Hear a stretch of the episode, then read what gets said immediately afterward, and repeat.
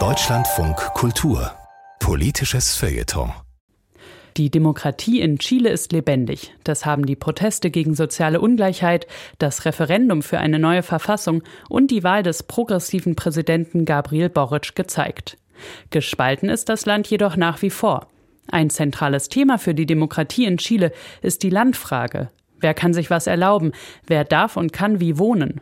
Mit diesen Fragen wird in Chile Politik gemacht, sagt der Journalist Matt Aufderhorst. Hier wohnt die Hoffnung. Wir fühlten es. In der Vivienda Social Mapuche, wo Chiles Hauptstadt aufhört, die schroffen Berge beginnen.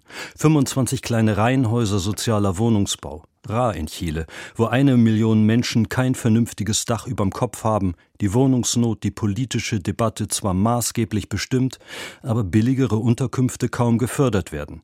Die harmonische Gasse folgt der Azmapu-Ethik der UreinwohnerInnen, der Mapuche.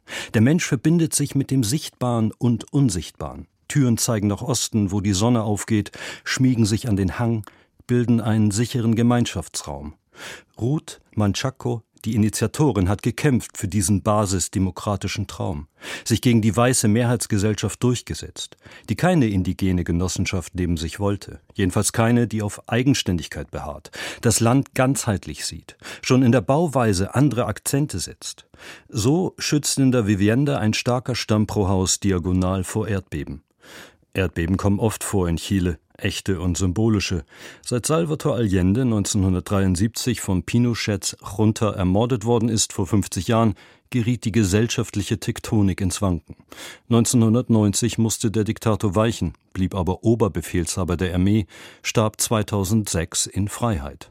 Die landesweite Protestbewegung 2019 und 2020, von Studentinnen angeführt und von breiten Bevölkerungsschichten aufgenommen, richtete sich nicht nur gegen die soziale Ungerechtigkeit und teurere Ticketpreise für die Metro. Es ging ganz grundsätzlich um die Aufarbeitung der Vergangenheit. Brutaler Polizeieinsatz hat das verhindert. Im Andenstaat bleiben die Verbrechen der Gewaltherrschaft ungesühnt, werfen Schatten der Angst, die tief sitzt, sich vererbt hat.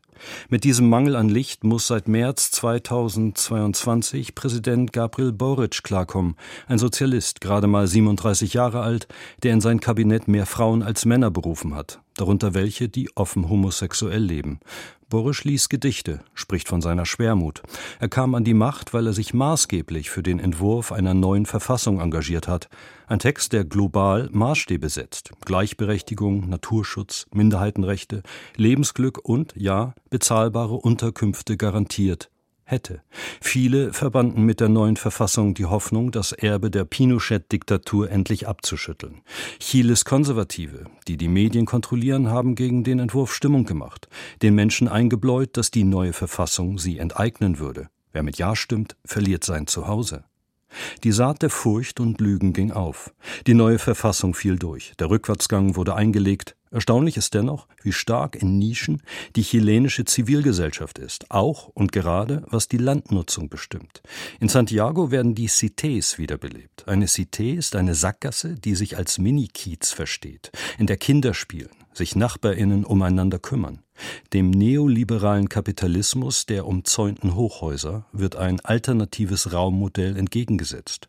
Und im Süden, im Seedistrikt, der ans Voralpenland erinnert, kurz vor Patagonien, sagen Einzelne auf Nimmerwiedersehen zur intensiven Agrarwirtschaft. Auf der regenerativen Rinderfarm Cerro Azul wird etwa vorbildlich gezeigt, warum Pestizide, Stallgefängnisse und Tiermedikamente nicht notwendig sind, warum einheimische Bäume ökologischer sind als Fast-Wood-Plantagen. Regenerativ heißt, dass die Natur nach Jahren der Ausbeutung die Chance bekommt zu heilen. Ich hatte als überzeugter Vegetarier nicht erwartet, dass ich jemals eine Rinderfarm akzeptabel finden würde. Hier ist es passiert. Das Land wird genutzt, ohne es auszunutzen. Klingt wie ein Rezept für eine nachhaltige Demokratisierung. Und ist es auch.